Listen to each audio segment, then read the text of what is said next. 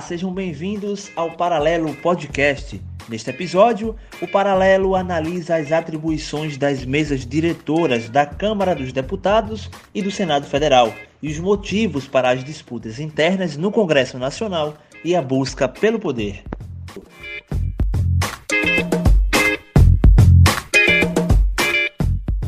Pois bem, mais uma vez estamos aqui no Paralelo Podcast para falar de um tema bastante importante foram eleitos aí os presidentes tanto da Câmara dos Deputados quanto do Senado Federal.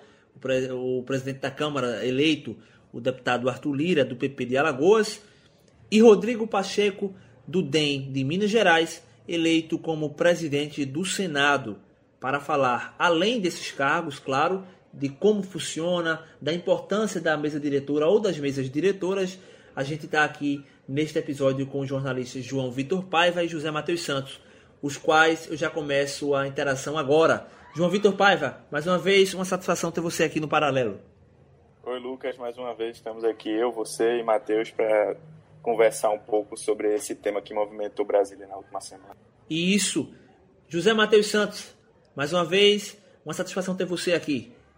Olá, Lucas, um prazer estar aqui em mais um episódio do Paralelo Podcast e para falar de um tema tão importante que é o funcionamento do parlamento brasileiro. Matheus, a gente já pode começar contigo. É, foram eleitos aí os presidentes do Senado e da Câmara dos Deputados, mas além desses cargos, também tem cargos subsequentes aí que são importantes, né? A gente está falando das mesas diretoras, tanto do, do Senado Federal quanto da Câmara. O que é que já dá para a gente falar aí, trazer aqui de importante para quem está ouvindo a gente? Vale lembrar você que está nos ouvindo que essa gravação foi realizada de maneira remota em relação a, aos cuidados com a Covid-19. Matheus, o que é que dá para falar aí já para a gente começar é, de importante em relação às mesas diretoras? As mesas diretoras, perdão. Pois é, Lucas, o parlamento brasileiro tem suas particularidades. Esse Congresso Nacional, que é tão importante para a vida dos brasileiros, faz parte do Poder Legislativo, às vezes não retribui aos sentimentos da sociedade brasileira, isso é uma parte dela mas é uma casa que, sem sombra de dúvidas, tem o seu funcionamento é, vital para os brasileiros. E o funcionamento da Câmara dos Deputados não é simplesmente a aprovação de projetos, a convocação de ministros, a discussão de ideias e propostas, os embates que fazem parte da democracia, e isso é importantíssimo. Mas também a questão do funcionamento interno da casa uma casa ela precisa ser bem gerida internamente para que externe à sociedade um mínimo de atenção a, aos desejos do povo brasileiro. Uma casa que não é bem gerida, como foi a casa com Eduardo Cunha, por exemplo, citando um exemplo mais recente, com perseguições a adversários, com conluios e com dificuldades de diálogo com quem pensa diferente, mostrou nitidamente ao país falta de credibilidade e falta de articulação é, para ter algo em prol do Brasil. E agora chegou mais uma legislatura, apesar de Eduardo Cunha ter caído, se ter esse exemplo, porque foi o mais recente caso de que a casa não funcionou internamente. E aí chegamos agora à legislatura 2021-2022, que foi aberta na manhã da última quarta-feira, no Congresso Nacional, pelo presidente do Senado, Rodrigo Pacheco, pelo presidente Arthur Lira, com a presença do presidente Jair Bolsonaro e de integrantes do Supremo Tribunal Federal representando o presidente Luiz Fux. E aí, é, temos, além das presidências do, Congresso, do Senado e da Câmara, temos as mesas diretoras das duas casas. No Senado, o presidente é Rodrigo Pacheco e na Câmara, Arthur Lira Nessas duas casas, além da, das presidências respectivas, temos é, mais cargos na mesa diretora, que são primeiro vice-presidente, segundo vice-presidente, primeiro secretário, segundo secretário, terceiro secretário, quarto secretário e quatro suplentes. O Senado e a Câmara têm estruturas de mesa diretora parecidas, não é? São quatro secretários e são também é, quatro suplentes, na, tanto na Câmara como no Senado, e dois vice-presidentes. Na Câmara, o primeiro vice-presidente tem a função de substituir o presidente e elaborar pareceres de projetos de resolução. Segundo vice-presidente, substitui o presidente quando o vice-presidente está ausente e substitui também o primeiro vice quando o vice-presidente está ausente. Além disso, examina os pedidos de ressarcimento de despesa médica dos deputados. Primeiro secretário é como se fosse uma prefeitura da Câmara. Esse depois de vice-presidente, porque o vice-presidente substitui imediatamente o presidente, esse cargo de primeiro secretário é um dos mais cobiçados é, na Câmara dos Deputados. É uma espécie de prefeitura. Gere as despesas da casa, um orçamento de cerca de 6 bilhões por ano. Para você ter ideia, um orçamento equivalente ao da cidade do Recife anual. Então, é uma, um cargo importantíssimo. Ô, Matheus. Se... Diga. De, desculpa a, a interrupção, mas só para lembrar que vale também destacar que cabe ao primeiro secretário também o credenciamento de assessores, profissionais da imprensa, empresas prestadoras de serviços também, né? É, na Câmara. É, são, são que é funções... é algo que, ou seja, exige relações entre os deputados Isso. e poder de influência para esse primeiro secretário.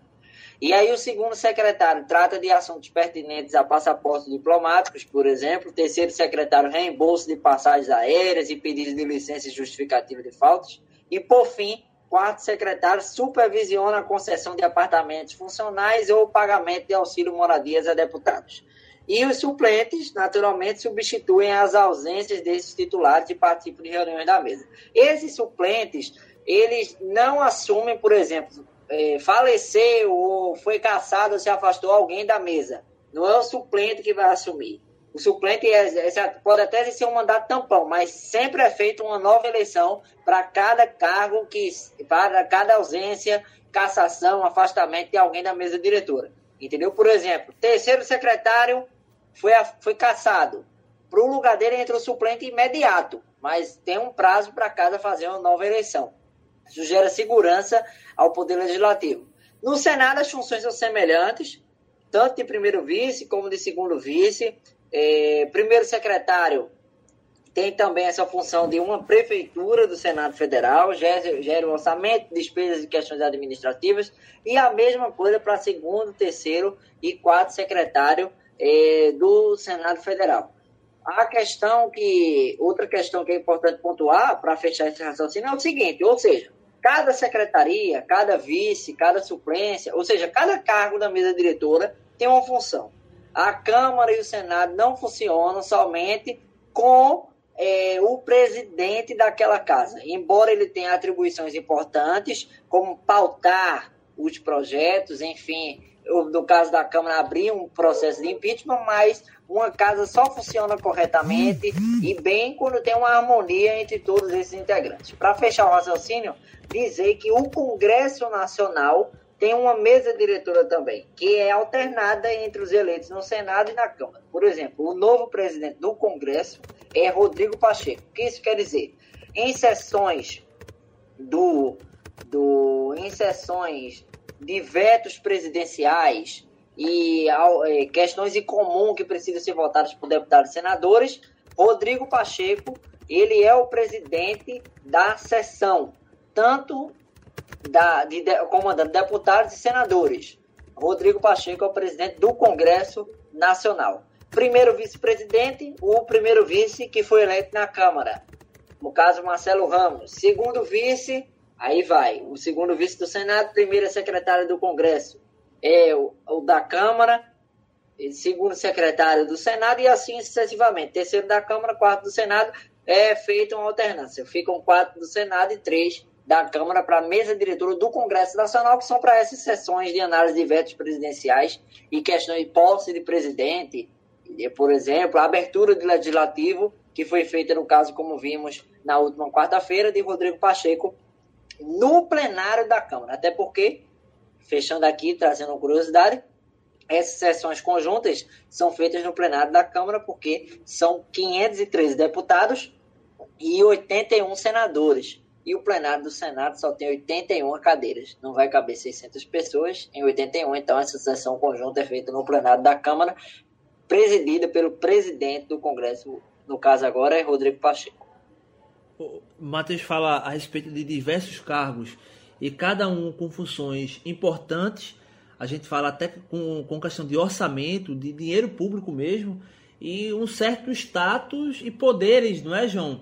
Isso acirra até a disputa política para ocupar esses cargos, né? Cada partido que queira indicar os seus e, e, e tentar, de fato, é, administrar, digamos assim, é, essas funções desses cargos, né? Sim, com certeza. É uma disputa importante, tanto que os candidatos, os então candidatos, na verdade, né, às presidências da Câmara, principalmente, mas também do Senado, saíram pelos estados aí fazendo suas campanhas, tentando angariar seus apoios políticos, principalmente nas, nas bases desses partidos que estavam mais de tinham deputados ali, o DEM também, mesmo contando com ali com o ex-presidente da Câmara, o Rodrigo Maia, né, que estava apoiando o seu sucessor Baleia Rossi, que acabou perdendo a, a disputa.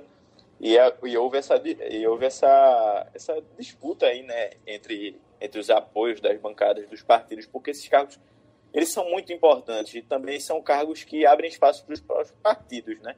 Há uma, há uma queda de braço aí para quem vai ocupar é, os melhores, melhores cargos, quem vai ter um orçamento maior aí, como, como o Matheus comentou aí, esse, esse grande orçamento aí que fica na mão dessas lideranças, né?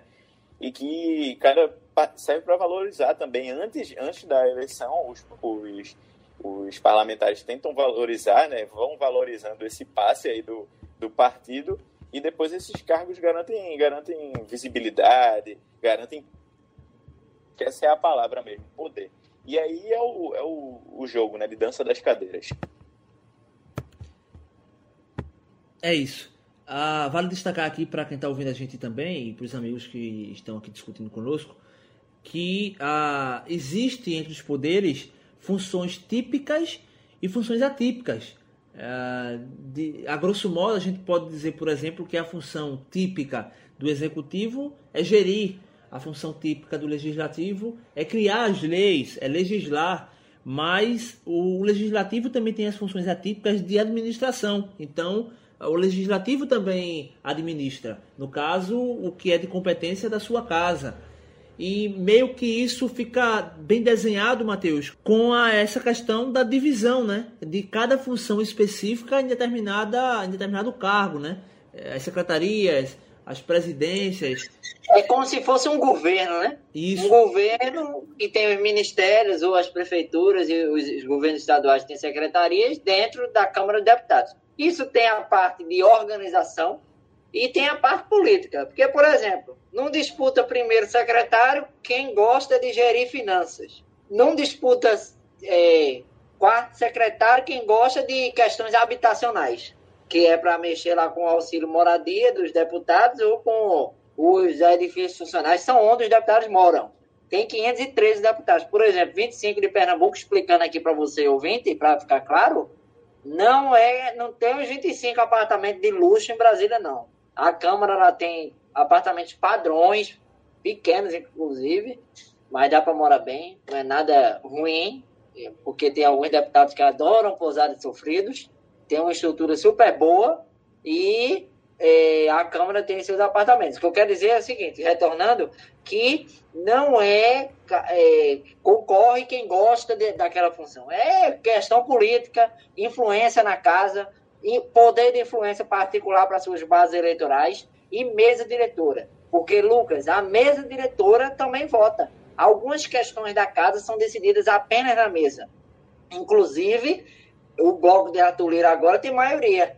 Por que, que, ele destituiu também o bloco de baleia? Porque ali tinha quatro contra ele e três do lado dele, ele mais dois. Ou seja, questões polêmicas que fossem decididas perderiam por 4 a 3 na mesa diretora, como um recurso, faltar alguma coisa, decidir algo sobre a casa, uma exposição, um, um programa de TV, a aparição da Câmara para a sociedade, algumas coisas perderia. E é, a Arthur Lira já está mostrando ser dos modos de Eduardo Cunha. Aliás, ele votou, eh, foi um dos únicos, um dos dez deputados, né, pouquíssimos, inclusive, que votaram a favor de Eduardo Cunha, e votar, eh, votou contra a cassação de Eduardo Cunha, no caso, e ele já está indo nos mesmos modos, tratorando e assim segue. E isso é disputa de poder. Não estou aqui naturalizando, até porque já aconteceu outras vezes na Câmara dos Deputados. E o que eu quero dizer é que tem disputa de poder, de influência em bases eleitorais e de influência na casa, pensando até em próximas mesas diretoras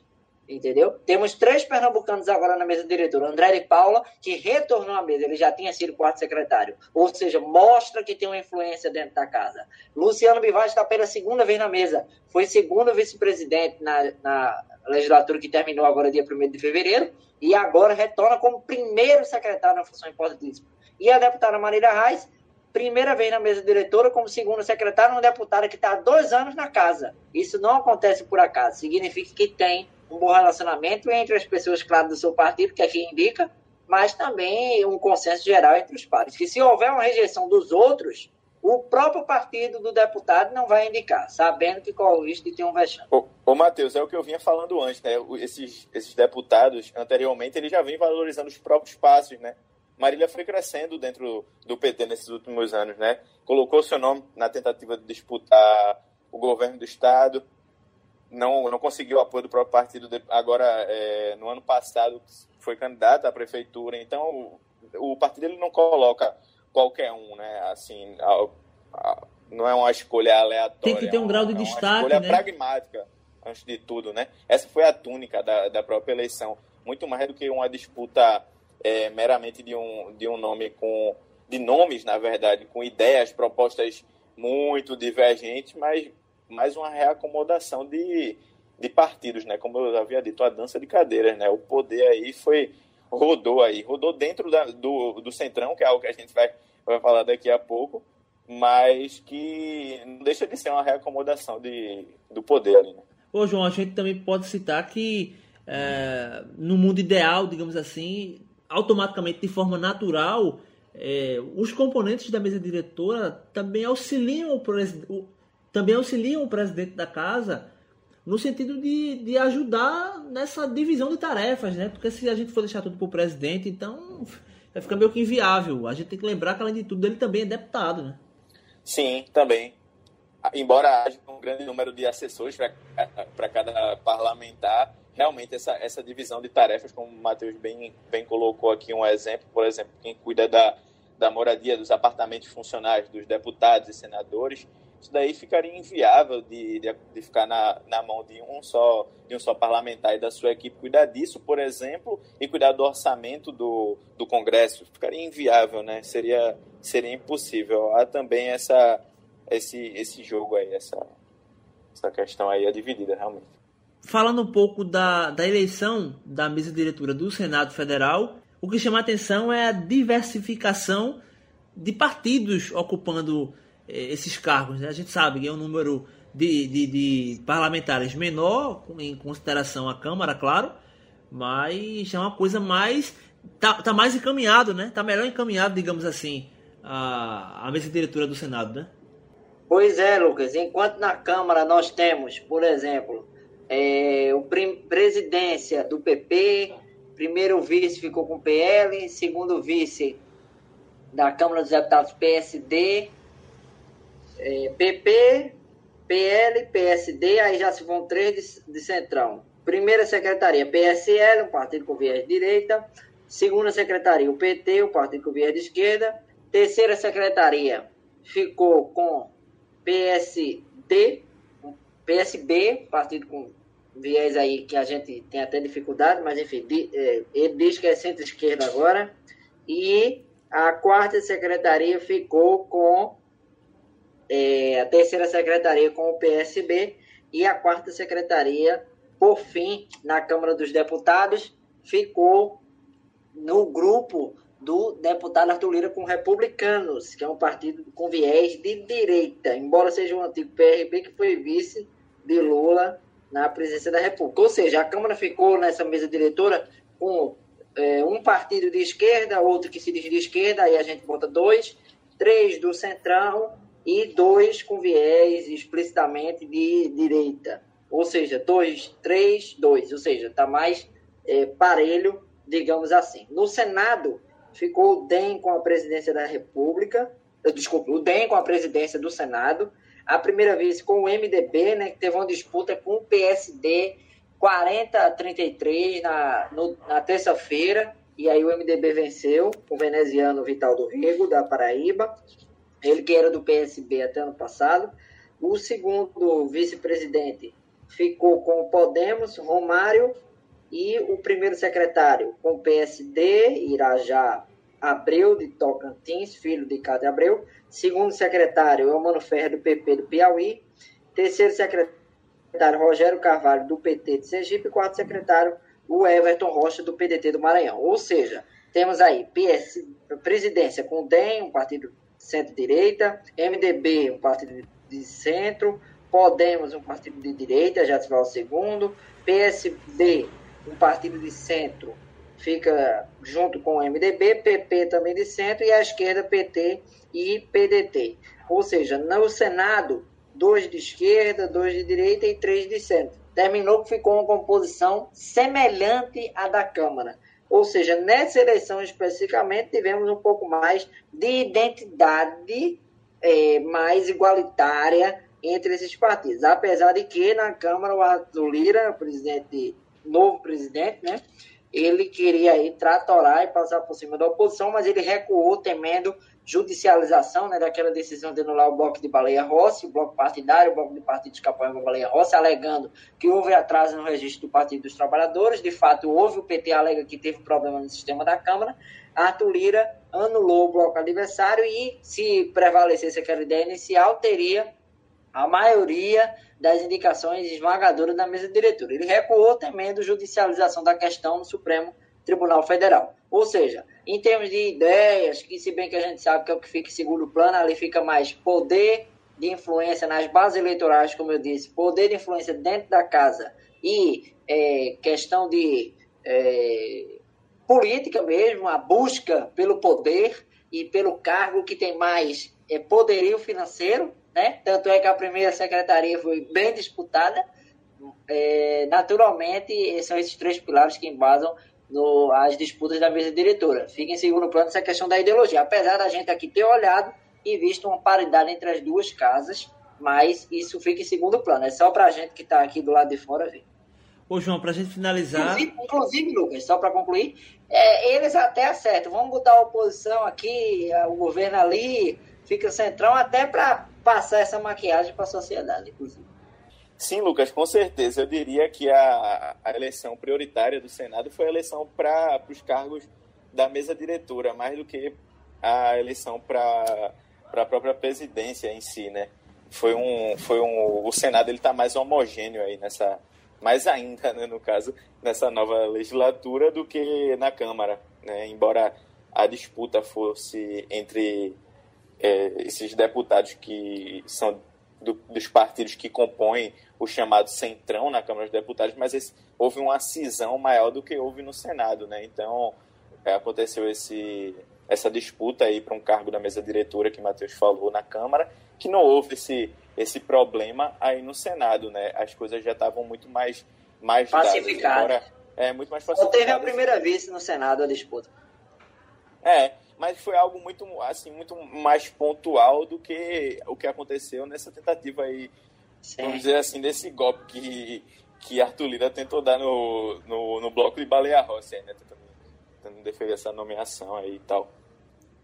E o que acontece o que acontece é isso né? A disputa pode estar um pouco mais elevada mas rapidamente vai ao meu ver né vai acontecer essa reacomodação aí. Bem, Rodrigo Maia acabou perdendo a disputa com certeza é, vai perder o poder aí que ele conquistou nesse, nesses últimos anos aí. Como... Não vai ser nem líder do DEM. Pois é, né? Acabou sendo desmoralizado pelo presidente do partido, ACM Neto, que não deu o apoio que ele esperava. A bancada do, a bancada do DEM da Bahia não, não abraçou a, não, não abraçou a escolha de abraçou o sucessor entre aspas natural de Rodrigo Maia inclusive com o crivo de caciques do DEM, como Mendonça Filho, ex-deputado e ex-ministro da Educação, e é, Agripino, ex-senador Agripino Maia, do DEM do Rio Grande do Norte. Pois é. Arthur Maia, Arthur Maia perdão. Arthur Maia filho... é deputado do DEM da Bahia. Também deu uma facada em Rodrigo Maia. Sim, sim. Pois é, mas aí o seu primo, entre aspas, acabou levando um notático do próprio partido, né? Pois bem, com isso a gente encerra essa discussão a respeito das atribuições das mesas diretoras, das mesas diretoras tanto da Câmara quanto do Senado. E aí, amigos, uma, uma nova, um novo biênio começa para ambas as casas e, esperamos que quem ganhe seja o Brasil, né? É tudo novo e ao mesmo tempo nada de novo, né? Porque esses partidos do Centrão logo logo voltarão a votar contra os interesses do, do Brasil, né? Esses, esses, esses partidos que compõem o que a gente chama de o que é convém se chamar de centrão, então desde aí. Podem desde... até votar a favor do Brasil, mas tem uma contrapartida é, para isso. A, a, contrapartida é muito cara. A contrapartida é, é contra o Brasil. É, pois é, né? Esses partidos aí que, que freiam o avanço do Brasil desde 88, tomaram conta do Congresso ali na, naquela morna redemocratização. Mas enfim, isso é para outra hora. Rapaz, eu tentei trazer aqui um, uma ideia mora, mais. Uma vale ideia pena, mais. Vale a pena. Esse modo deve ficar claro. Diga brevemente. Porque a, a redemocratização brasileira não ocorreu nos moldes como os nossos vizinhos que julgaram os crimes da, das ditaduras, né? Se colocou em, em, é, em é de igualdade a, a oposição que lutou contra um, contra um regime autoritário, um regime que censurou, que matou, contra, se colocou, por exemplo, torturadores e, oposicionistas. E torturadores e torturados no mesmo bar, é verdade. E esse centrão surge de pessoas como Sarney, como pessoas que colaboraram para a ditadura. Eram como Maluf, por exemplo, o que é Maluf, se não o preconizador do centrão, né? Então, assim, são pessoas, é, são deputados partidos que vêm freando essa. Por exemplo, quando a gente fala numa tributação progressiva, que é um, é um, é um, um assunto realmente para outra hora, que daria um, um episódio só sobre isso, mas isso daí nunca vai passar num, num Congresso controlado pelo Centrão. São forças que estão ali para frear o desenvolvimento do Brasil, né? Estão ali para controlar para controlar estados, para controlar suas bases. Interesses próprios, né? Estádio, o estádio, eu entendi estádio, viu? Não, controlar estados. Se bem que o Centrão, claramente, não tem, tem tudo a ver com os estádios também. Mas os estádios da Copa do Mundo. Olha que eu tentei ser bem positivo quando eu disse que é, quem ganharia era o Brasil aí, mas a gente espera, lógico, que as casas, elas... Não, quem ganha não é o Brasil. Você disse quem ganhasse deveria ser o Brasil. Isso. Ser incorporar o Brasil. Não, é, é, eu estou dizendo justamente isso, né? Que esperamos que ambas as casas aí, elas, quer queira que não, olhem com mais atenção para o povo brasileiro. Amigos, mais uma vez, é, agradecer a participação de vocês aqui no Paralelo Podcast e até a próxima, José Matheus Santos. Bom dia, boa tarde, boa noite ou boa madrugada. Qualquer que seja o horário que você está nos ouvindo. João Vitor, até a próxima. Até a próxima, Lucas. Obrigado aí mais uma vez pela conversa sempre prazerosa com você, com o Matheus. Um abraço aos nossos ouvintes.